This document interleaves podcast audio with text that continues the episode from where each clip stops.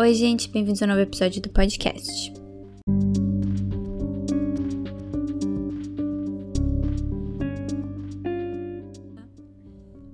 No episódio de hoje, vamos falar sobre um livro lançado em 2021 e que tem feito um grande sucesso.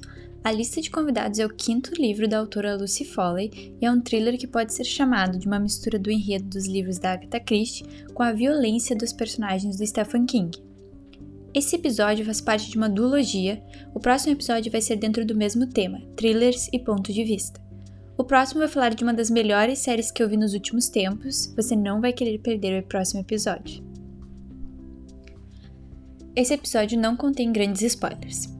O livro se passa durante um fim de semana em uma ilha na Irlanda. Cada capítulo é do ponto de vista de um personagem.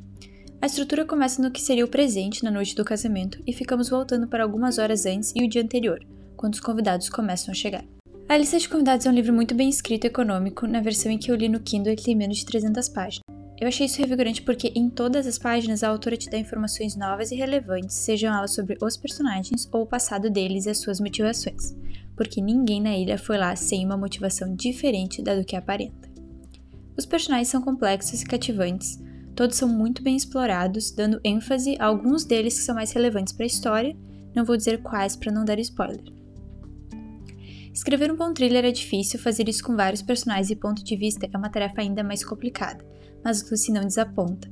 Conseguindo cativar em todos os parágrafos, ela criou uma história interessante que mexe com o leitor. Ficamos apegados aos personagens e chocados com seus passados e como eles influenciam o presente.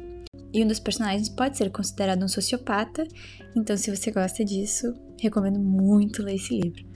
Um dos plot twists que acontece no livro eu vi rapidamente que ele viria, mas os outros eu fiquei bem surpresa e honestamente eu não acho que seja um problema no leitor, ainda mais quem gosta do gênero, descobrir algumas coisas antes delas serem reveladas.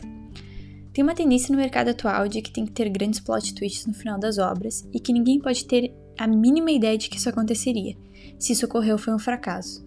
Eu sou totalmente contra isso, porque para uma virada ter sentido, ela tem que ter tido várias dicas durante o decorrer da história que ela aconteceria, senão vai ficar sem nexo e vai ficar ruim, que é algo que tem acontecido repetidamente nas obras que eu tenho assistido.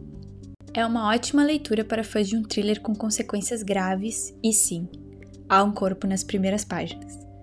Eu espero que tenham gostado. Até mais!